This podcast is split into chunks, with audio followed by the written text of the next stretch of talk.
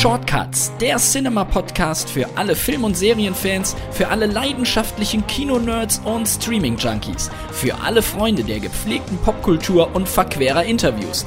Direkt aus der Cinema-Redaktion im Hamburger Hafen, präsentiert von dem Mann mit der Conehead-Frisur, Philipp Schulze.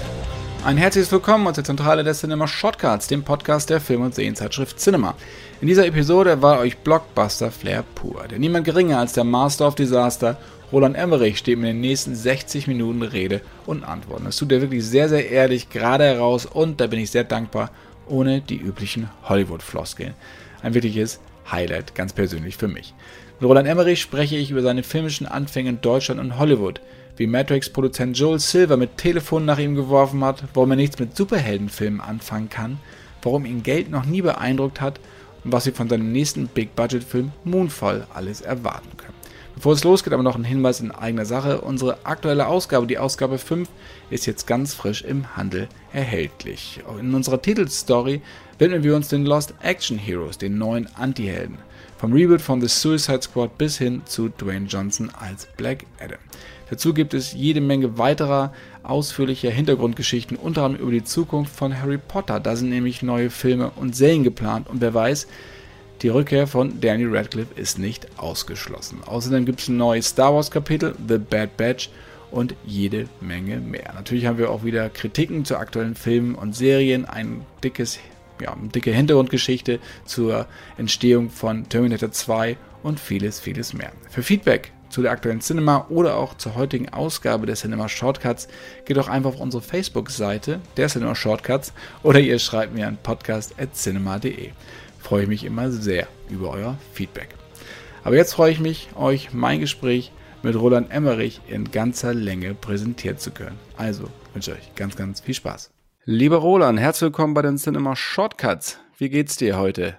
Uh, ist heute ein bisschen schlechteres Wetter. Von daher ist ein bisschen trübe hier heute in Los Angeles. Du hast kürzlich deinen, deinen neuen Film abgedreht, Moonfall. Ja. Science-Fiction-Film in, in Montreal.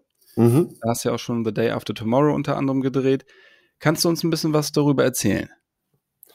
Ja, ähm, äh, ist mein fünfter Film, den ich in Montreal drehe. Äh, und äh, ich sage immer, das ist so ein bisschen eine Mischung aus vielleicht äh, 2012 und Independence Day. So, das ist so ein Science-Fiction-Aspekt. Aber ähm, im Prinzip geht es darum, dass äh, aus unerklärlichen Gründen der Mond auf die Erde fällt und wir rausfinden, dass der Mond nicht ist, was wir immer gedacht haben. Und Deadline hat den Film, das fand ich sehr interessant, ich habe ein Interview mit dir vorab natürlich noch gelesen, als den teuersten Independent-Film aller Zeiten bezeichnet, weil die fünf großen Studios nicht dabei waren und du die Finanzierung selber gestemmt hast. Ja, es ist nicht, der, ist nicht der, der, äh, der größte, aber es ist sicher einer der vielleicht 10, 20 größten Independent-Filme, die je gedreht worden sind oder frei finanziert worden sind. Das, bei beim Midway war das ja schon ähnlich, ne? Da hast du ja auch andere Partner. Ja, aber der, der ist noch ein bisschen teurer jetzt geworden. Ähm, das kommt deswegen, weil natürlich ja äh, viel mehr Visual Effects sind und ähm, ja, es ist einfach ein teurer Film. Äh, jeder Film hat so sein eigenes äh, you know, um, Genetic Code und, und das war bei Midway eigentlich relativ ähm, alle Effekte waren mehr oder weniger die gleichen. Und in diesem Film ist es ein bisschen, äh, da ist mehr Variation. Und deswegen was, war, was, was war das, die Herausforderung jetzt? Also mit unterschiedlichen Effekten, was meinst du damit genau? Ähm, äh, manche Filme, so wie äh, Midway, wo halt nur ähm, äh, Flugszenen und Explosionsszenen und Schiff und Wasser ist, das ist dann das ist einfacher, weil man äh, mehr oder weniger, wenn man das einmal hinkriegt, äh, kriegt man das für alle Schüsse hin. In unserem Film, wir haben äh, Raumschiff-Szenen, wir haben Dis äh, Destruction-Szenen auf der Erde und wir haben ein Alien-Being, das äh, relativ kompliziert ist. Und du hast ja auch wieder bekannte Leute da mit dabei. Halle Berry ist dabei, Patty mhm. Wilson ist dabei, Don Sutherland ist dabei mhm. und auch Michael Pina. Ja. Äh, Pena. Pena, sorry, genau. Ähm, und der hat Stanley Tucci ersetzt, das ist richtig. Ja, wir konnten äh, Stanley, Stanley Tucci äh, wegen Covid-Gründen nicht aus äh, London nach Montreal bringen. Und das ist äh, relativ schnell passiert. Äh, wir haben immer noch gehofft, dass das äh, aufgehoben wird, aber es ist nicht aufgehoben worden. Und dann mussten wir ganz schnell äh, jemand äh, Neues finden und haben uns für Michael Pena entschieden, der dann auch irgendwie relativ schnell irgendwie, I mean, der musste äh, sofort mehr oder weniger nach äh, Montreal kommen und zwei Wochen in, into Quarantine gehen. Und du hattest Covid gerade angesprochen. Ich meine, ein Film, der weit über 100 Millionen Dollar gekostet hat und ja auch immer noch kostet. Ihr seid ja immer noch äh, im Schnitt, glaube ich, dabei. Ähm, das in so einer, so einer Zeit zu drehen. Kannst du so ein bisschen über die Herausforderung oh. sagen? Also was da, ich meine, die Versicherung und alles, was damit einhergeht, das ist ja, ja das, Tour. Ja, das ist ja, was man so erklären muss bei Independent-Filmen. Ähm, da gibt es, äh, sagen wir mal, 50 verschiedene Partner. Alles Dis Distributors. Die zahlen alle so ein bisschen was an. Und dann gehst du mit äh, diesen Anzahlungen zur Bank. Und die Bank sagt dann, äh, so, was sind eure Versicherungen? Und wenn äh, und wir hatten äh, schon angefangen, äh, das den Film äh, so vorzubereiten. Und wir hatten zum Glück eine Versicherung, äh, die äh, mehr oder weniger äh, Covid unterschrieben hat. Aber ähm, natürlich waren alle extrem ähm, nervös, äh, so einen großen Film zu machen. Und deswegen hatten wir dann, wir hatten, äh, wir mussten auch äh, ähm, wir mussten auch noch ähm, spezielle Kosten noch dazulegen. Äh, das wurde dann äh, irre kompliziert und es ist eigentlich fast ein Miracle, dass dieser Film dann noch gedreht worden ist. Äh, es ist eigentlich, ähm, ich sage das immer, das ist ein, das ist ein Wunder, dass dieser Film gedreht worden ist, weil da waren so viele Dinge, die, you know, äh, Brücken, die wir da so, so ähm, begehen mussten, dass das äh, noch geklappt hat. Also das war einfach äh, unwahrscheinlich. Und dann äh, das Drehen selber war natürlich auch super kompliziert, weil man musste, wir mussten da ganz bestimmte Bedingungen erfüllen von der vom äh, vom äh, äh, äh, Quebec Government, die haben uns äh, ganz bestimmte Vorschreibungen gemacht und, äh, und wir haben dann äh, mehr oder weniger dreimal in der Woche testen müssen wir mussten alle Masken und Brillen tragen. Und wir mussten überall diese Plexiglaswände aufbauen, so dass keiner mehr oder weniger äh, irgendwie dich anhustet und infektiert. Und, und, und, und das war wirklich, wirklich schwierig. Ich muss sagen, das war fast alles ein Wunder, dass das alles so äh, hingehauen hat. Und dann ganz am Ende des Filmes äh, ist es dann auch passiert. Wir haben dann ähm, äh, einen positiven Covid-Case gehabt. Und, äh, und äh, das war aber, ähm, es war aber kein richtiger Positiv. Wir mussten dann denen zeigen, dass mit weiteren Testen diese, diese, diese Person zwei oder dreimal negativ war, so dass wir wieder weiterdrehen durften. Aber es hat fünf Tage gedauert. Normalerweise hätte das zwei Wochen gedauert und dann hätten wir wieder anfangen zu drehen können. Aber wir warten, wir waren, das war so drei Tage vor dem Ende und wir wollten halt alle nach Hause. Und deswegen haben wir dann äh, ähm, schwer mit denen rumdiskutiert. Und äh, weil das hatten die auch noch nicht erlebt, dass es äh, also falsche positive äh, Fälle gibt bei Covid. Hat sie das manchmal so? Ja, entschuldige. Ja, nein, nein, das, das, das, das, das, das hat, wir hatten zwei oder drei andere Fälle, aber die waren so am Rande der, des, der, der, ähm, der Crew, dass das, dass wir weiterdrehen konnten. Aber das war ein, äh, ein Case, der war halt so, wir haben so eine, wir hatten äh, verschiedene Farben von Gruppen und äh, das war einer von der, von der, ich glaube, blauen Gruppe war die Drehgruppe und das waren vielleicht so 170 Leute. Und es war halt einer von äh, denen und dann noch connected äh, zu einem Schauspieler. Um Gottes Willen. Aber hast du dich manchmal so ein Gefühl wie so in den Anfangstagen deiner Karriere, dass es plötzlich Herausforderungen gab, die du so, vor denen du noch nie gestanden hast und jetzt geht es äh, eigentlich wieder alles von, auf, von Null los wieder? Ja, ein bisschen war das schon so, dass, dass es das zum ersten Mal, ähm, es, es ging damit los, dass äh, äh, natürlich wir fünf oder sechs Millionen ähm, zusätzliche Kosten hatten. Und das kannst du eigentlich bei einem Film, der schon irgendwie so total kalkuliert ist und so, eigentlich nur damit wieder äh, reinholen, indem du kürzer drehst. Also ich habe dann meine Drehtage von äh, 70 auf 59 runterholen müssen, was natürlich ein Riesen-Challenge ist.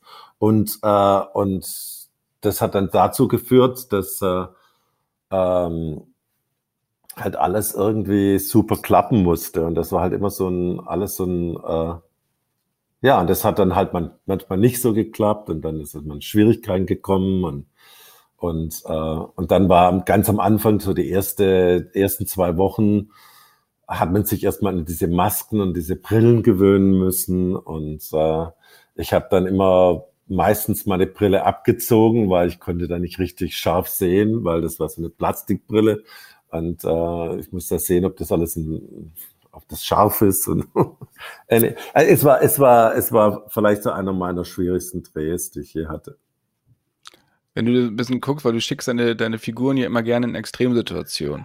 Dafür bist du ja auch bekannt. Und jetzt hat man, muss manchmal auch schmunzeln, dass du sagst, hm, irgendwie hat die Realität gerade meine Geschichten, die ich mir erzählt habe, eingeholt, auch wenn du jetzt keinen Pandemiefilm gedreht hast, aber gerade diese Katastrophengeschichten. Ja, aber das war halt so, schon so, meine, meine, äh, meine Crew hat immer gesagt, äh, die haben immer gesagt, äh, Roland Emmerich Film und Slow Motion.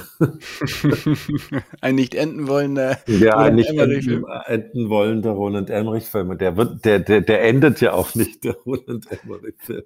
Es geht ja immer weiter. Ich wollte eigentlich nach äh, Europa kommen am, am, am äh, Ende März, äh, beginning, äh, beginning äh, ähm, von April und äh, wahrscheinlich wird es jetzt nicht klappen weil da gibt's überall, die haben überall, jedes Land hat so verschiedene ähm, Quarantänebestimmungen. Und ich wollte nach England, ich wollte nach Griechenland und ich wollte nach Deutschland. Und Deutschland ist das einfachste, aber Griechenland und, ähm, und äh, England klappt nicht so richtig. Wolltest du aus, äh, aus Jobgründen oder privat? Oder? Nee, äh, äh, ja, Job. I mean, ich habe äh, ich hab, äh, ich hab ein Boot in äh, Griechenland und das wird gerade umgebaut. Das wollte ich mir mal angucken. Was da gebaut wird. und in England, in meinem Haus, äh, bau, äh, äh, baut jemand gerade ein Screening Room. Das wollte, den wollte ich mir auch angucken, bevor der fertig wird. Das äh, muss ich jetzt alles äh, per Video, FaceTime, whatnot virtuell äh, erledigen. Hm. Und in diesen, gerade in diesen Corona-Zeiten sprechen ja alle auch über die Zukunft des Kinos. Ja, die Kinos sind geschlossen, in manchen Ländern mehr, in manchen weniger. In Deutschland zum Beispiel ist gerade äh, herrscht gar nichts. Ähm, mhm. Du denkst ja aber auch schon lange über die Zukunft des Kinos nach. Das ist ja auch dein Job, ähm, wie du Grenzen weiter verschiebst und sowas. Ähm, wie sieht die Zukunft des Kinos denn jetzt aus deiner, deiner Sicht aus? Schwer, schwer zu sagen in der Western-Welt. Äh, in, äh, äh, in, in, in China sind die Kinos wieder offen. Die hatten gerade ihre, sagen wir, Holiday Season vom neuen Jahr, also Chinese New Year, wo die immer für drei oder vier Wochen nur chinesische Filme zeigen und die haben alle Kassenrekorde getroffen, äh, äh, ge, ge, sagt man da, ähm, Gebrochen. Ja. Gebrochen, ja. ja. Und das ist ein gutes Zeichen. Aber wird es genauso sein in ähm, Europa und in Amerika? Ähm, weiß ich jetzt nicht. Das wird wahrscheinlich ein bisschen länger dauern, weil und der, an, an der, auf der anderen Seite, ich kenne viele äh, Leute, die sagen, ach, ich würde so gerne ins Kino wieder gehen, weil irgendwann mal Netflix gucken und äh, diese ganzen anderen Streamer, das ist natürlich nicht so aufregend, als wenn du irgendwas auf einer großen Leinwand mit vielen, vielen Leuten siehst. Und das ist ja auch so ein bisschen so ein Ritual, das Leute haben, die sich da treffen mit ihren Freunden oder mit ihrer Freundin oder Frau oder mit ihrer Familie ins Kino gehen. Das ist ja hier äh, in Amerika so, eine Tradition. Und äh, äh, was, man, man wird sehen, was, was passieren wird. Äh, es wird sich auf jeden Fall äh, auswirken in irgendeiner Form. Hast du ein bisschen Sorge, dass es das gerade so das letzte Jahr zu einem Bedeutungsverlust geführt hat, was das, was das äh, Thema Kino angeht?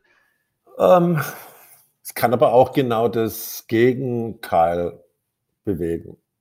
Weißt du, dass die Leute wieder Filme sehen wollen, aber auch vielleicht Filme sehen wollen, die anders sind als andere Filme, die sie vorher gesehen haben. Äh, ich glaube, dass dadurch, dass äh, viel, ähm, es war ja zum Beispiel in Netflix äh, äh, Queen's Gambit die erfolgreichste Serie. Wenn jetzt jemand mir erzählt hätte, dass äh, eine äh, Fernsehserie über eine Schachspielerin und ihr Leben die erfolgreichste äh, Fernsehserie ähm, in Netflix ist, hätte ich gesagt, ah, du spinnst. Aber das ist passiert und das äh, natürlich könnte sich auch auf Filme in irgendeiner Form auswirken. Also hast du nicht Angst, dass es, dass das Kino, wenn es wieder, wenn die Sachen wieder aufgemacht werden, weil ja auch viele Studios ihre Filme, die sie eigentlich hätten bringen wollen, an Streamer verkauft haben, dass es nachher nur noch Superhelden gibt? Ja, das, also kann auch, das kann natürlich auch der Fall sein. Das ist die einzige Kino, das noch funktioniert. Es wird dann vielleicht wahrscheinlich das kleine, die kleineren Filme geben, die äh, die Oscar haben wollen oder ja und, und, und die ganz ganz großen Marvel und DJ, äh, äh, DC Comic Filme. Aber ich glaube, es wird immer noch ähm, ich hoffe nicht. Ich, ich, ich, ich, ich wünsche mir wieder eine Zeit, als ich so nach Amerika kam, da war Originalität gefragt. Und natürlich, das hat mir total geholfen in meiner Karriere, weil ich habe immer irgendwelche Filme mir erträumt und erarbeitet, die anders waren als alle anderen und ähm, mehr oder weniger mein eigenes äh, Genre geschaffen weil ich, ich konnte mit, äh, mit äh, Comic Book Heroes oder Superheroes nichts anfangen. Wenn du aus Deutschland kommst, kannst du, aus, kannst du damit nichts anfangen. Was magst du an diesen Filmen nicht so? Ähm, weil da ist nie irgendwie die Frage, dass der Superheld nicht gewinnt. Also Und es ist keine Spannung da ist für mich keine Spannung und ich, äh, ich, ich, äh, ich, ich verstehe die Filme gar nicht. Und die sind auch, äh, die haben natürlich viel, ähm, ein bisschen von meinen Filmen auch äh, übernommen. Ich glaube, Independence. Ganz schön viel, ganz schön viel. Independence, der war so ein seminal Film, wo damals mir schon Spielberg gesagt hat, der Film wird alles verändern. Weil plötzlich ähm, ähm, etwas da war, was äh, was es vorher halt noch nicht gegeben hat. Es waren slightly comic, also sich sel über sich selber lustig gemacht, aber nicht zu sehr, so dass es nicht eine, äh, eine Comedy wird, aber halt mit Comedic ähm, äh, Elementen. Auf der anderen Seite große Zerstörung, relativ simpler Plot, aber mit vielen, vielen Figuren. So, das hat so mehr oder weniger viel, viel, also wenn man als ich so die ersten Marvel-Filme gesehen habe, habe ich gesagt, die, die klauen da ja nur von mir. Aber hey, das, uh, that's, that's the business. Irgendeiner muss ja damit anfangen. Ja, ja, klar. Den Grundstein aber, legen. Aber, aber der, der, das Interessante ist, dass, dass es jetzt so dazu gekommen ist, dass äh, die Studios selber eigentlich äh, nicht mehr ähm, wagen, äh, sagen wir mal, einen 120, 140, 150 Millionen Dollar Film herzustellen, der eine Original-Story hat. Ich habe ein Zitat von dir gefunden, das du mal im Interview zu uns gesagt hast, und zwar 1999, also das ist schon ein paar mhm. Donnerstage her. Mhm. mhm. Das würde ich dir gerne einmal mal vorlesen. Und zwar mhm. ging's, da wurdest du auch gefragt, wie die Zukunft des Kinos aussieht. Und deine Prognose war damals, es wird intelligenter und durch die technischen Möglichkeiten auch billiger. Jetzt werden viele junge kreative Köpfe jenseits der großen Studios ihre Träume verwirklichen können. Ist das eingetroffen? Nee. Deinen Worten eben zu, na, nee, nicht wirklich. Das siehst du mal, wie falsch man legen kann. Aber das war halt auch 99. In 99, wenn du dir die Filme äh, anguckst, 99, 2000, zwei, bis fast 2008, 2009, äh, das, da gab es schon, schon so eine Bewegung, wo man gesagt hat, oh, it's getting cheaper, it's getting better, ähm, mehr vielleicht interessanter. Und dann kam diese ganze Flut von Superhero-Filmen, die das dann alles aufgegessen hat. Wobei man ja und auch dann, sagen Und dann halt natürlich auch Filme wie, äh, wie ähm, äh, Transformers äh, und, und, und solche Filme, die sehr, sagen wir mal, nach einer Masche gestrickt sind und dann einer nach dem anderen und wo du kaum eigentlich den, den Unterschied zwischen den verschiedenen Filmen sehen, sehen kannst. Wobei ja gerade auch diese großen Superheldenfilme werden ja auch von Mitte 30-Jährigen inszeniert, die zwei, drei Arthouse-Filme gemacht haben und die kriegen dann 200 Millionen Dollar in die Hand und werden ja. dann losgeschickt. Und viel Kontrolle. Ja, also die Frage ist eigentlich, warum brauchen und wenn dann, wenn, wenn, ja, ja, und ich bin da als Regisseur auch zu teuer. Also ich mache, ich bin äh, jemand, der ähm, äh, genau, also ich, ich krieg, ich bin immer in meinen Filmen beteiligt äh, von daher, das würden die gar nicht erst anfangen. Also die, das, die, die deswegen suchen sie sich die jungen äh, Interessanten, weil das, das hilft ihnen auch mit den Kritikern. Ja, das hilft ihnen so äh, allgemein, äh, mehr oder weniger so, und das, das funktioniert manchmal, manchmal fun funktioniert es überhaupt nicht. Und dann müssen sie dann die besetzen mit einem mit einer, mit einer, äh, das ist ja genauso wie bei Star Wars passiert. Ich meine, da haben sie auch die, diese zwei Typen genommen, die die Lego-Filme gemacht haben und, äh, und das hat überhaupt nicht funktioniert. Dann haben sie Ron Howard äh, engagiert und das hat dann immer noch nicht funktioniert. ja, das muss man leider sagen. Das ist auch nicht einer meiner Lieblingsfilme. So die, diese ganze Trilogie, die danach kam, sowieso nicht. Ich finde, da ähm, bin ich mir sehr, sehr gespannt, was, Kelly, was äh, Patty Jenkins jetzt macht. Ich glaube, das könnte da noch mal ein bisschen äh, was Besseres werden. Aber klar, auch wenn du junge Leute nimmst oder junge Regisseure nimmst, Regisseurinnen nimmst, die haben ja auch keinen Final Cut. Deswegen kann man da, wie du sagst, die Kontrolle natürlich auch noch weiten leiten. Und du hast Final Cut. Das ist dann ja auch sicherlich auch immer noch gerne ein Streitpunkt äh, bei den, bei den Ja, ich, äh, ich, ich, äh, und ich muss sagen, ich äh, genieße es in einer gewissen Weise. Es ist, äh, es ist härter, und es erinnert mich ein bisschen an meine Anfangszeiten. In meinen Anfangszeiten habe ich ja auch in Deutschland Filme gemacht für ne, fast kein Geld und, und habe äh, ja, kämpfen müssen. Aber ich hatte natürlich auch meine eigene, ähm, mein eigenes Schicksal in, in meiner eigenen Hand. Also ich, ich, ich, kon, äh, ich, ich konnte machen, was ich wollte.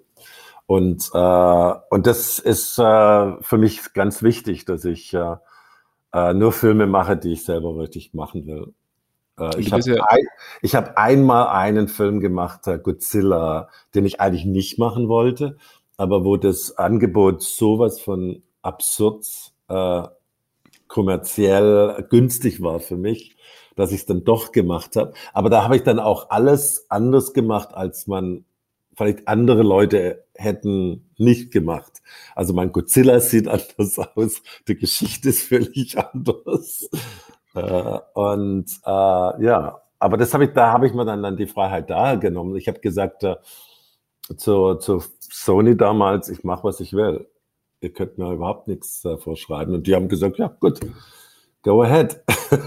Man muss auch ganz, ganz kurz mal zusagen für unsere Hörer, äh, einen Final Cut zu haben als Regisseur, also die Hoheit über seinen Film zu behalten. Äh, das heißt, die Fassung, die ins Kino kommt, ist die eigene Fassung. Ähm, ohne dass Leute mitreden, ist ja immer, aber man hat das letzte Wort. Ähm, das ist nicht so häufig, wie man glaubt. Also es gibt ja. wenige Regisseure und Regisseurinnen, die dieses Privileg haben und die sich das auch hart erkämpft haben. Ja. Das muss man ja auch immer sagen, das kriegt man nicht einfach ja, so. Das ist auch so, das ist auch so was, ähm, ähm, das Einzige, was ich wirklich äh, mache, ich teste meine Filme. Äh, ich muss halt Tests machen und wenn der das Testscore nicht gut ist, dann muss ich versuchen, den Testscore besser zu bekommen. Und das ist jedes Mal ein bisschen anders. Manchmal testet es nicht so gut und dann ähm, arbeitet man, bis es gut testet. Manchmal testet man und ist von, von Anfang an gut. Und äh, man macht dann nur so kleinere Veränderungen und versucht vielleicht die, die äh, Laufzeit des Filmes ein bisschen runterzuholen. Aber das ist dann meistens ähm, ähm, auch da gibt's dann, ich, ich habe ich hab jetzt, äh, ich hab jetzt das Einzige, was ich jetzt als, als, als Grenze habe, mein Film kann nicht länger sein als 145 Minuten. Und das ist eine Herausforderung für dich? No, not really. I, I don't like long movies anyway. the shorter, the better. Lass uns ein bisschen in deiner Karriere zurückgehen. Das ist natürlich sowieso interessant, weil du ja ähm, aus Stuttgart kommst, äh, quasi deine Meriten in, Amer in Deutschland verdient hast. Ähm, was war so dein erstes bewusstes Filmerlebnis, an das du dich erinnern kannst? Uh, mein erstes bewusstes Filmerlebnis war uh, Schatz im Silbersee. Karl May. Ja, Karl May-Filme. Aber der hat. Das sind wir als Kinder, das sind wir als, no, das sind wir als Kinder hingerannt äh, in Schlange in der Nachmittagsvorführung, entweder am Samstag oder am Sonntag. Und das waren meine ersten großen Filmerlebnisse. Und dann einmal hat mich mein Bruder zu 2001 genommen, dem Kubrick-Film den habe ich nicht verstanden, aber ich glaube, an, andere Leute haben den auch nicht verstanden, aber der hat mich sehr beeindruckt. Der hat mich wirklich super beeindruckt. Und deswegen habe ich vielleicht auch als, äh, als ersten Film in der Filmhochschule das Arche Noah-Prinzip gedreht. Das sind dann so paar ähm, ähm, Dinge so fast gleich, aber auf der anderen Seite auch ein völlig anderer Film. Äh, aber das war so mein erster Ding. Und dann, äh, als ich ähm, 13,5, 12,5 oder 13,5 war ich äh, zweimal in Amerika, äh, der ganzen Sommerferien, also alle sechs Wochen.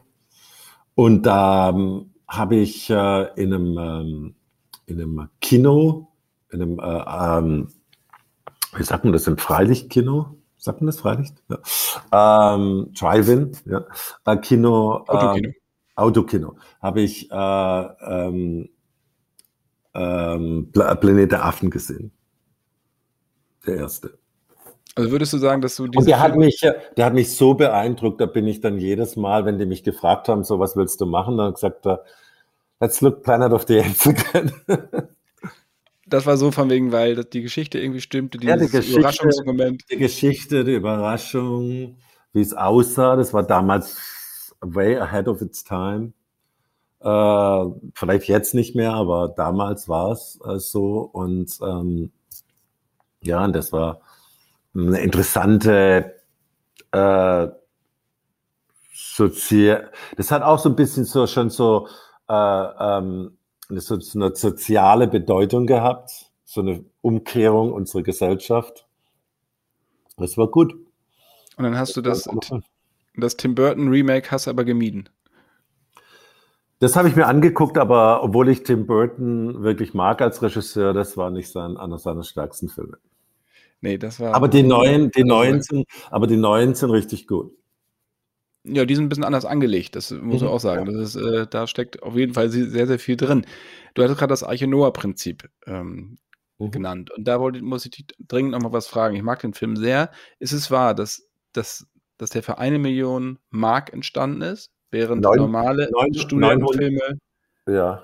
Der hat 900.000 Mark gekostet. 900. Für, ein, für einen Abschlussfilm absurd viel Geld. Ja. Mhm. Wie hast du das Geld zusammengekriegt? Also, das ist eine längere, ist eine längere Geschichte. Das fängt mein, mein Hund wieder anzubellen. Ähm, äh, hey! Hey! So, ähm, das ging damit los, dass ich ein Drehbuch geschrieben habe das äh, 110 Seiten hatte. mein äh, damaliger Professor, Professor Lengsfeld, hat so das in die Hand genommen, hat so das gewogen mit seiner Hand und gesagt, wo machen wir denn nicht einen Drehbuchabschluss? Und ich habe gesagt, nee, nee, ich will einen Film drehen, ich will den drehen. Und hat er gesagt, das ist ja viel zu lange, viel zu teuer. Und äh, dann haben wir den, äh, ich habe ihm dann aber überredet, den in äh, zum Kuratorium Junge Deutsche Film einzureichen. Und das haben schon viele andere Studenten vorher versucht, aber keiner hat es eigentlich geschafft. Und, äh, und ich durfte es dann einreichen für damals gleich 90 oder 110 100.000 Mark oder 100.000 Mark oder sowas. Äh, und äh, ich habe dann 170 bekommen. Und dann haben wir den Film eigentlich so schon vorher natürlich budgetiert. Und der Film hätte äh, 450 gekostet. Und dann bin ich halt so durch äh, München äh, gerannt und habe halt mich mit verschiedenen Leuten getroffen, unter anderem mit Bernd Eichinger. Dem hat es total gefallen das Drehbuch und alles und hat gesagt, das, das findet er so verrückt, da macht er mit. Dann hat er damals seine äh, alte Firma, der ist gerade damals bei der Konstantin angefangen, aber da hat er noch seine alte Firma gehabt, die hieß Solaris und da gab es da gab's so zwei Typen, Peter Zenk und Hans Weth und die haben sich dann auch entschieden und die haben dann Referenzmittel gehabt. Und das waren damals 150.000 und dann haben wir zusammen äh, bei der FFA eingereicht. Und dann haben wir das auch bekommen, dann haben wir unsere 100, 450 gehabt. Da ist aber leider der Film zweimal zu teuer geworden. Und dann ging es natürlich her, woher bekommt man das Geld? Und das wurde dann so zusammengekratzt. Es gab einen Verkauf äh, zu den Konstantin Video für 100.000. Dann äh, der SDR hat, glaube ich, 100 oder 200.000 gegeben und so hat man das dann so äh, sich zusammen äh, und ähm, und alle Leute haben gedacht, das wird das absolute Desaster, aber dann wurde es halt kein Desaster. Äh, und äh, dann hatten wir dann auch noch einen äh, Filmverleiher, den Filmverlag der Autoren. Und äh, dann Moritz der Hadlern hat ihn dann ausgesucht für seinen Wettbewerb. Und dann war dann die ganze äh, mehr oder weniger das ganze, der ganze Verleih mehr oder weniger auf das Datum von der Berlinale damals ausgerichtet und ist, glaube ich, eine Woche später rausgekommen und, äh, und war dann ein, ein relativer Erfolg. Könnte man sowas heute noch machen als junger Filmstudent? Unmöglich, ne? Schüttelst mit dem Kopf. Ist unmöglich, weil die, das, die, die, die Filmhochschule hat so darunter gelitten. Inwiefern? Aber, oh, die haben das Geld zusammensuchen müssen. Es war nicht einfach. Es war damals, äh, das ging immer auf Messerscheide. Hm. Die waren dann am Ende ganz stolz auf den Film und der hing dann auch immer das Plakat im, im Gang äh, genau vor ähm, Wolfgang Lengsfeld, Professor Lengsfelds Office, aber wie gesagt, äh, das ist dann immer so, das ist immer dann so, so, äh, so ähm, und jetzt ist, hängt jetzt nicht im neuen Gebäude, aber in den in dem anderen, in, in äh, was sie da zwischendrin hatten, hing es auch immer vor Längsfeld seinem Office.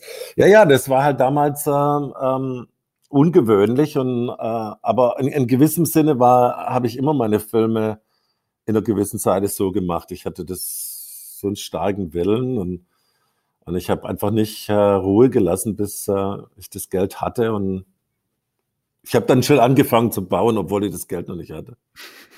Obwohl du noch gar keine Ahnung hattest, wie eigentlich ein Film entsteht, ne? Also ich meine, das muss man ja auch mal dazu sagen. Also. Ja, ne, ich äh, habe das, äh, aber ich, ich, hatte einen Film davor gemacht, äh, äh, Franzmann, ähm, der in Hofer Filmtagen gelaufen ist, und der aussieht wie ein normaler Film. Und also ich wusste schon, wie man einen Film dreht, aber ich, ich war noch nicht ganz, ich war ein bisschen äh, überwältigt manchmal. Ähm, das war dann zum Beispiel so, wie ich hatte dann schon gewusst, wie man so, immer so Schwerelosigkeit-Sachen macht, aber äh, wir hatten keine Idee, wie wir die Visual Effects machen wir haben das dann so mehr oder weniger uns selber beigebracht. Wir haben dann so Artikel gelesen und, und dann haben wir gemacht, ah, das können wir, wir können uns keinen Optical Printer leisten, also müssen wir das alles in der Kamera belichten. Dann haben wir dann so sechs, sieben Belichtungen manchmal gemacht. Das war, das war unglaublich eigentlich, dass wir das so hingekriegt haben. Und natürlich dann die Qualität der Visual Effects war relativ gut, weil da gab es keinen Grain-Verlust oder äh, ohnehin, weil das war ja dann das Original negativ. Und man muss also auch dazu sagen, nochmal Bernd Eichinger, der war sehr, sehr risikobereit und hat, wenn er auf was Lust hatte, hat es durchgezogen. Ja, genau. Ähm, und, äh, der, wurde, der wurde später einer meiner besten Freunde hier. So. Von daher haben wir uns immer drüber totgelacht. Manchmal so gesagt. Äh, aber es, der hat dann auch immer einen Film mit mir machen wollen, aber das hat nie geklappt. In Amerika dann? Ja, ja. Und dann hast du ja Joey und Hollywood Monster gemacht. Mhm. Ähm, und natürlich auch Moon 44. Moon 44 war dann, war das dein Eintritt Hollywood, dass, dass die Amerikaner auf dich aufmerksamer wurden als vorher auch schon? Genau, das war ein, das war mein, äh, mein äh, Weltvertriebsverkäufer. Ich hatte dann immer, äh, musste einen Weltvertriebsverkäufer hier in Amerika haben, weil das läuft, das ganze Filmgeschäft, auch diese ganzen Festivals, das läuft alles über Amerika ab. Das, das, das äh, war ein, äh, ein Mann, der ist jetzt gerade äh, letztes Jahr verstorben. Der hieß Robbie Little, ein Engländer. Der hatte hier Overseas Film Group, hieß das. Und der war ein guter Freund von Mario Casar, dem hat Karolko gehört. Er hatte, hatte gerade damals seinen Partner äh, aus, ausgekauft und, ähm, und der hatte einen Film, der hieß Eisenbar und das war ein Maiden Voyage of a Futuristic Train. Und da hat er Ridley Scott drauf gehabt und Ridley hat sich plötzlich entschieden, äh, Thelma und Louise zu drehen. Und dann hat er einen neuen Regisseur äh, gesucht und ähm, und der äh, Robbie Little hat ihm gesagt, du solltest dir mal Moon 44 angucken. Das ist äh, unglaublich, was der, dieser Typ da in, in, in uh, und bei den, bei, bei, bis dahin kannte ich den Robbie gut und der hat mich dann so gewarnt. Du kriegst jetzt einen Anruf bald von jemand, der hat sich das angeguckt und der war völlig aus dem Häuschen. Und dann hat er gesagt, wann kommst du das nächste Mal nach Los Angeles? Und ich musste eh nach Los Angeles. Dann habe gesagt, ja, in zwei Wochen oder so.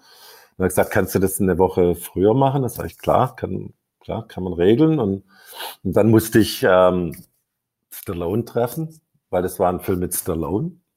Und, äh, und der hat dann ja, sein Okay gegeben. Und dann, das einzige Problem war dann, der Produ Producer war Joel Silver. Und dem hat es überhaupt nicht gepasst. Deine Besetzung? Ja, der hat gesagt, uh, I'm like hiring the director, not uh, the financier, but like kind of Mario was like, uh, gesagt, no, in this case, I do that. Und, äh, und es hat dann auch deswegen nicht geklappt. Ich habe dann äh, sechs oder sieben Monate lang gekämpft. Äh, aber ich habe dann auch Dante Ferretti zum Beispiel von äh, Italien nach äh, Amerika geholt. Und am Ende habe ich halt einfach gesagt, no, I cannot do this. Das ist, das wird nicht, das wird kein guter Film und ich ruiniere mein, nur meinen Namen und das war eine harte äh, Entscheidung damals mein, äh, mein Vater äh, gefragt und der hat gesagt zu mir, weißt du, manchmal sagt man Ja zu something, was man später bereut und manchmal ist es wichtiger, Nein zu sagen, als Ja zu sagen und das habe ich dann gemacht und the rest is history. Wie war dein erstes Aufeinandertreffen mit Stallone? Muss man ganz kurz sagen, weil der Kassar ist heute der hat, von der hat damals, gewesen, Der ne? hat damals, der hat damals Rocky 5 gedreht in Downtown. Und ähm, bin halt seinem Trailer auf ihm gewartet und dann kam er rein und, und dann hatte ich ein bisschen äh, ähm, Probleme, ihn zu verstehen. Kann ich verstehen, ja. Ja. Ähm, aber muss man ganz kurz sagen, weil der, weil der, weil der Kassar ist ja der Produzent von, von Rambo gewesen. Und deswegen mhm. kam ja auch die Verbindung dann zu Stallone. Ja, der hatte, äh, ich meine, äh, Karolko war in einer gewissen Zeit, als ich nach Karolko kam, haben die gerade T2 gedreht. Mhm. Terminator mhm. 2. Das war vielleicht der größte Film damals in der Filmgeschichte. Die waren, die waren schon, I mean, die waren schon einer der größten. Die waren schon fast ein Mini-Studio, könntest du dazu sagen. Die hatten immer noch äh, verliehen, uh, mostly through TriStar. Aber die waren schon, I mean, das Gebäude gesehen hast und Marius Office und sein Flugzeug und das war schon, ja. dann doch eher, warst du da eingeschüchtert, als du da hingekommen bist? Nee, nee, nee ich bin nie eingeschüchtert. ich komme ja aus einem relativ vermögenden Elternhaus. Für mich, äh, Geld beeindruckt mich überhaupt nicht. Und danach kam ja Universal Soldier und dann ging es ja richtig. Ja, dann das ging das dann so, dass ich, äh, ich habe Nein gesagt. Äh, damals Joel Silver hat äh, mich für eine halbe Stunde lang angeschrien. Ich habe halt immer Nein gesagt, Nein gesagt und dann hat er irgendwie den ganz berühmten Satz gesagt, I will work, I will, I will, uh, you will not ever, ever make a movie in this town again. I will take care of that. Und er hat gesagt, ja, yeah, well, whatever. Und, äh, und dann äh, habe ich ganz damals. Kurz, er wollte, ganz kurz, er wollte dir, der, welche Sachen erzählen, die du machen solltest. Nein, nein, der wollte, der, dem, dem ging das schon damit, das ging damit schon los, dass ich äh, alle meine Leute aus Deutschland geholt habe.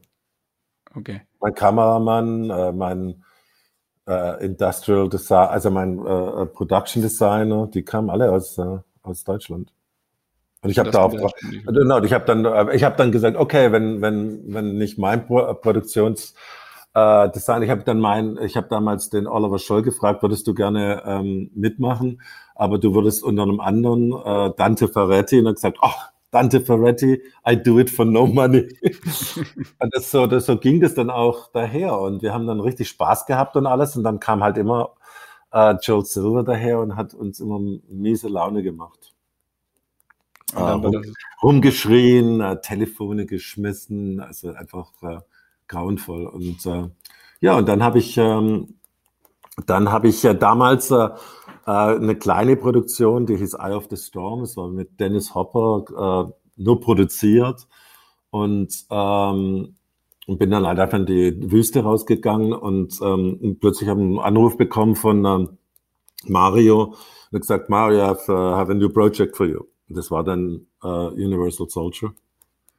Und dann habe ich ja damals uh, das Drehbuch gelesen, habe gesagt, Mario, das Drehbuch ist, äh, ist, äh, ist ist, äh, ist total beschissen, das kann man nicht machen.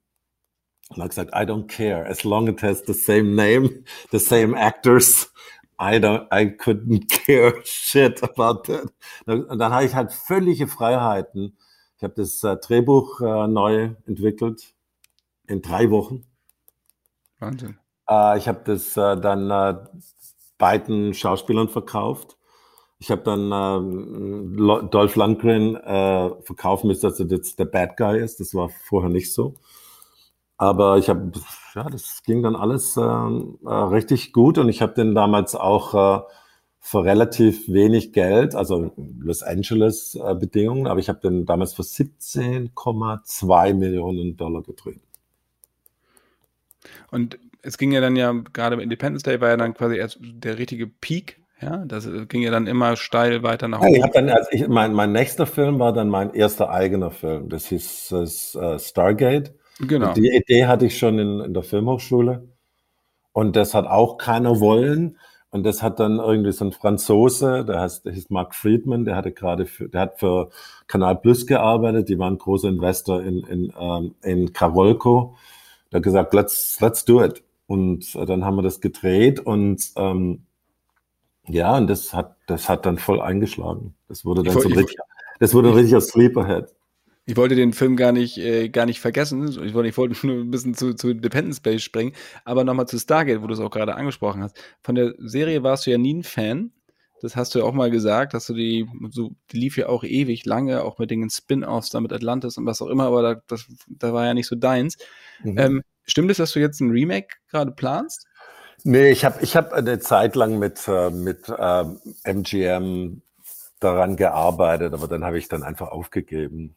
Das ist einfach, äh, man muss auch aufpassen, dass man nicht irgendwie alle, alte Sachen wieder auffrischt. Das sollen andere Leute machen. Also wenn irgendjemand das äh, neu machen will, dann soll das jemand anderes sein.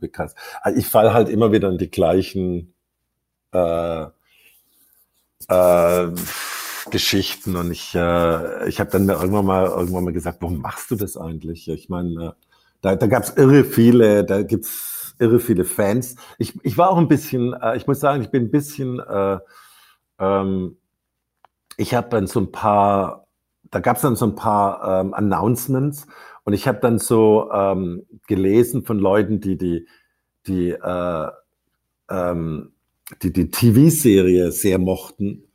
Um Gottes Willen, der He will like fuck it up. Und habe ich gesagt, it was my fucking story. Oh, my, uh, es war meine Story. Uh, they screwed it up. also in, in, in, meinem, in meinem, in meiner, uh, in meinem Kopf. Und von da habe ich dann gesagt, nee, warum soll ich das machen? Warum soll ich mich der Kritik aussetzen? Und bei, bei den ganzen Erfolgen, die du hattest, mhm. äh, gerade, was heißt gerade als Deutscher, aber als, als Ausländer, der nach Amerika kommt und äh, das Blockbuster-Genre nochmal so richtig auf links krempelt. Ähm, was war so dann die größte Enttäuschung deiner Karriere, wenn du so auf, auf diese, diese Zeit Vielleicht, dass das Anonymous nicht so besprochen wurde als Film, but uh, nur die Theorie. Und das hat mich also damals völlig äh, geärgert, weil ähm, es war halt auch so ein bisschen so, dass die meisten Filmkritiker studieren Literatur und das ist in jedem Land so. Und von daher, wenn du wenn du Shakespeare äh, angreifst, dann greifst du mehr oder weniger den ihre Bildung an. Und äh, da wurde halt mehr die Theorie besprochen als der Film selber. Und ich finde, der Film selber hat es nicht verdient. Ich habe ich hab nicht Literatur studiert, muss ich ganz dazu sagen. ich habe Archäologie studiert und Geschichte, das ist gut. Ähm, da sind wir aber dann eher bei, bei Stargate und bei, und bei vielleicht noch dem anderen Film, zu dem wir noch kommen. Ähm, hast du manchmal das Gefühl gehabt, dass du Lehrgeld bezahlen musstest am Anfang in Hollywood? Dass du auf Sachen reingefallen bist, die was auch immer? Nö. Nö. Lucky you. Nee, das war, ich hatte dadurch, dass ich meinen ersten Film nicht gemacht habe, das war so eine harte Lehrzeit, dass ich dadurch äh, erstmal gemerkt habe, die kochen auch nur mit Wasser. Und äh, zweitens äh, ist mir dann auch aufgefallen, dass diese ganzen, sagen wir mal, so jemand wie Joe Silver oder, oder so ein paar andere Leute, die ich dann so anstellen musste, äh, auch nicht so gut waren, äh, wie man sich das so vorstellt. Und dann äh, der einzige, der mir eigentlich richtig so beeindruckt hat, äh, damals war der, ähm, ach, wie hieß denn, wie heißt er nochmal, der, der äh, Creature Designer Rick Baker, der hat mich sehr beeindruckt damals. Äh. Und äh, wie gesagt, also dadurch hatte ich, ähm, das war so meine Hollywood Education. Hast du dann, wenn du das dann so acht, neun Monate lang erlebst und jeden Tag so kämpfst und dann äh, auch dann so ein neues Drehbuch selber schreibst äh, mit jemand anderem zusammen und dann äh, Joe Silver sich nicht mal die Zeit nimmt, das zu lesen. Aber die äh, Karolko-Leute denken, das ist äh, zehnmal besser als das, was wir drehen. Dann äh, fragst du dich, warum soll ich das machen? Ja? Und dann äh, war das für mich ganz wichtig, dass ich auf jeden Fall einen Film drehe. Und da war mir es dann halt auch wichtig. Ich, ich, ich habe ich hab Universal Soldier nur gemacht, weil ich die Freiheit, meine eigene Geschichte erzählen zu, zu können. Und du bist ja, also jenseits jetzt von, von, äh, von Stonewall und Anonymous, bist du ja vor allem bekannt für diese gigantischen Schauwerte und natürlich auch für Special Effects, die du ja mit Volker Engel auch mhm. äh, zusammen. Mit Volker hatte ich ja auch eine sehr, sehr schöne Aufzeichnung für den Podcast. Die ist auch, ähm, kann man sich schön anhören. Super interessant über die Geschichte der Special Effects. Mhm. Ähm, also das heißt, du hast ja auch gerade mit Independence Day, aber auch schon bei Stargate Effekte gespielt, die Grenzen weiter verschoben, so wie Cameron das ja auch mit T2 gemacht hat, mit Terminator. Mhm. Dann kam Cameron mit 3D. Wohin geht diese, diese technische Entwicklung deiner Meinung nach als nächstes? Was ist so das nächste große Ding? Es ist jetzt, ich glaube, wir sind jetzt an einem Punkt angekommen, wo es ähm, meistens nur noch darum geht, es so photoreal wie möglich zu machen. Da manche Leute experimentieren mit different Film Speed, aber ich finde, äh, ich äh, versuche immer am Ende so Grain zu adden zu meinen Filmen. äh, weil ich liebe, wie halt Filme aussehen, die auf Film gedreht worden sind. Und ähm, auf der anderen Seite gefällt mir digital sehr gut, weil ich sehe, was ich drehe, sehr gut. und ich sehe, wie, wie scharf es ist und wie sieht, wie wird, wie wird es aussehen und so. Von daher, das ist für mich toll. Und äh, ich würde es geht, ich, ich glaube, es, es wird hauptsächlich darum gehen, wie kann man Filmeffekte so aussehen lassen, dass man nicht mehr äh, sieht, dass es ein Effekt ist. Das ist ganz schön schwierig. Hat, hat das jemand schon richtig so geschafft, dass du sagst, äh, ja, ich glaube, also ich, ich bin, Grav ich, Grav Gravity war ziemlich gut. Und, bei, und Peter Jackson, wenn du so auch diese 24, 48 Rate ist nicht so deins. Hm. Das ist dann zu fotorealistisch, das sieht aus wie. Es, es sieht aus, das ist alles scharf und, äh, und es sieht nicht aus wie ein Film. Hm. Sieht eher aus wie so ganz teures, äh, gedrehtes Studio-Fernsehproduktion. Und du hattest ja gerade. Wo man so jeden Fehler in jedem Set sieht. Das stimmt, ja. Und du hattest ja gerade, äh, wie gesagt, Anonymous und Stonewall, habe ich gerade auch nochmal angesprochen. Damit hast du ja auch deine Komfortzone verlassen. Du wolltest diese Geschichte auch gerade mit Shakespeare auch immer drehen und hast die Komfortzone verlassen, also als Blockbuster-Regisseur, hast, mhm. musstest das Geld anderweitig besorgen, deutlich weniger zur Verfügung gehabt. Fehlt dir das manchmal bei den heutigen Filmemachern und Produzenten, diese Risikobereitschaft, wirklich mal was ja. anderes zu machen? Ja, das ist, das ist nicht äh, sehr, das ist nicht sehr beliebt in dieser Stadt. Der, also, alle Leute sagen, oh, it's a passion project. It's like a bad word. It's a four-letter word here. Das wird dann als Passion Project, wird das quasi abgestempelt, nach dem Motto, okay, lass ihn das mal machen und dann gehen wir wieder äh, zu dem Normalen so, über. Dann geht es wieder zur Sache. Okay. Und äh, gibt es da Filmemacher, Kollegen, wo du sagst, ja, die machen es eigentlich immer noch. Also die können dieses. Äh, es gibt es, gibt es äh, immer noch. Ich meine, es, äh, zum Beispiel Peter Jackson dreht manchmal einen kleinen Film dazwischen. Der ist auch nicht erfolgreich, aber äh, ich glaube, das macht er deswegen, um äh, noch Spaß am Filmemachen zu haben. Weil ich glaube, wenn du dann so fünf oder sechs äh, Lord of the Ring Bücher machst, äh, musste mal was anderes zwischendrin machen. Also bei mir ist es ja nicht so, dass ich immer das Gleiche mache. Ich mache, jeder meiner Filme ist manchmal völlig anders als der andere. Selbst wenn er am gleichen Genre arbeitet. Ich glaube 2012 war völlig anders als äh, The Day After Tomorrow zum Beispiel. Oder Independence Day. Das, war, das sind völlig verschiedene Filme. Nichtsdestotrotz. Verschiedener Look, äh, verschiedener Look, verschiedene Storytelling, e, e, everything is different. Nichtsdestotrotz, wenn jemand, ein Zuschauer oder Zuschauerin gehört hat, der neue Roland Emmerich kommt, dann wusste jeder, was einen erwartet, also von nicht von der Story her oder von der ähm, von den von den Figuren her, aber natürlich, dass es ordentlich zur Sache geht und rumst. Ja, aber das ist, äh, aber das, das, geht genauso bei den Russo Brothers so. die, die haben genau das gleiche Problem. Wobei die jetzt gerade Sherry gedreht haben, ein sehr, sehr gutes Drama. Ja, ja, das ist, äh, das war, da freue ich mich eigentlich, den anzuschauen. Der ist, ist aus Habe ich viel, viel Gutes gehört. Mit Tom Holland äh, keine mhm. leichte Kost und hat auch nichts mit Avengers und sowas zu tun. Ja. Ist vollkommen unabhängig von Disney gedreht. Und genau die machen es auch. Und das ist natürlich auch wirklich schön zu sehen, dass solche Leute. Ja, das ist. Das, äh, ich ich habe äh, ich hab da absolute Hochachtung vor denen. Weil man muss das wirklich sagen. Ich muss auch, ich muss auch sagen, zum Beispiel so jemand Chris Nolan, äh, als ich, äh, ich war auf der Premiere von äh, Interstellar, weil das hat mich wirklich interessiert. Und dann bin ich auf ihn zugegangen und habe gesagt, äh, keep doing this.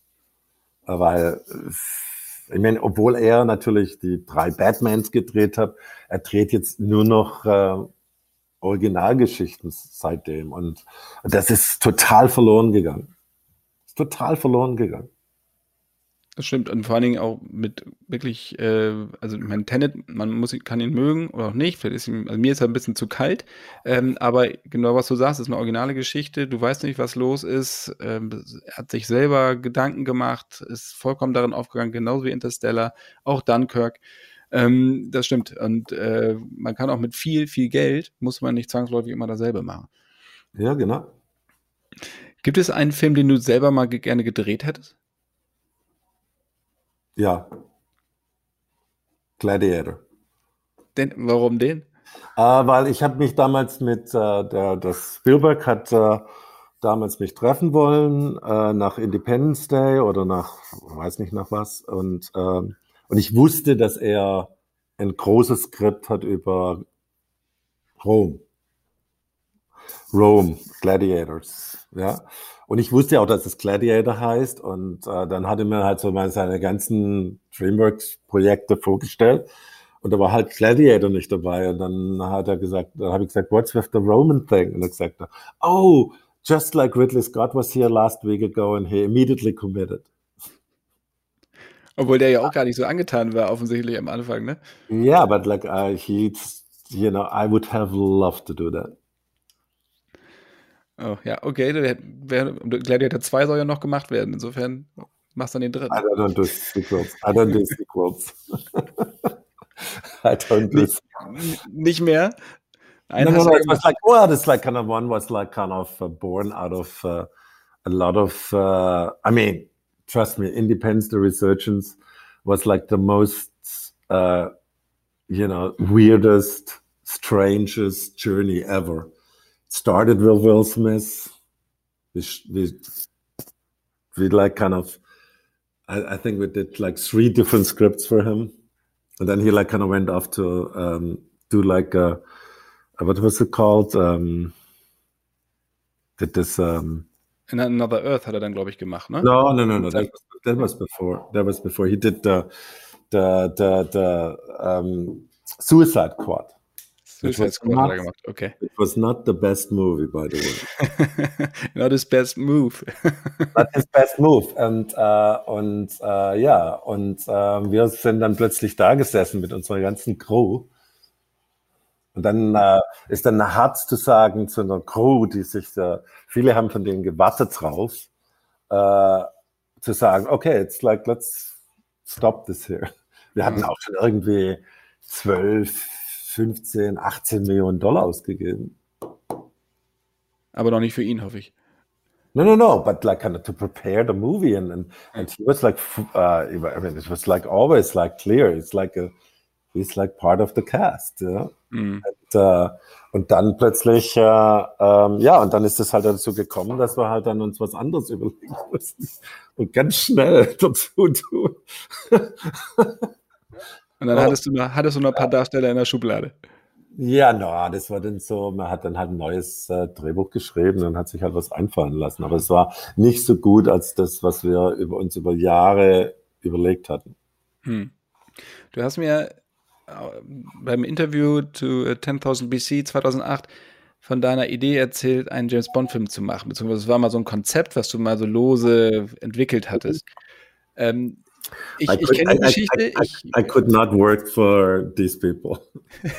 für, ähm, du kannst nicht für Eon arbeiten. Genau, no, ich habe in der Zwischenzeit mit ein oder zwei Regisseuren geredet, die ich so. Und ich gesagt, Roland, stay away. Okay, aber was war dein Konzept damals? Kannst du das mal kurz erklären? Ich kenne es ja, aber ich finde es einfach eine super. Yeah, this is, it's, it's, it's, it's like kind of you see some guys training in the in the 60s or something like this, you know, and uh, you know, and uh, nee, nee, nee, so in, in, in, our time. And then, uh, you know, they're like kind of trying to be, become like kind of, uh, you know, like kind of uh, James Bond or like kind of Secret Service agent. And then all of a sudden a big car drives and, and, you know, and a guy comes out, you know, and we don't really see him and he walks up to them to hold a speech. Yeah. And it's Sean Connery. And he und, also trains the new Bond. okay, aber du hattest noch keinen Darsteller im Kopf, der den hätte spielen sollen. Den no, no, no, no, no, no, no. Und wie, wie war das? Wolltest du diese Idee dann pitchen, Eon? No, no, no, that was like just for me. No. Das, also das war nur für dich? Oh, no, that was for me. Uh, for me, I always like kind of said like, uh, then he's like kind of said, well, what's your name? You know? And then the kid says, Bond.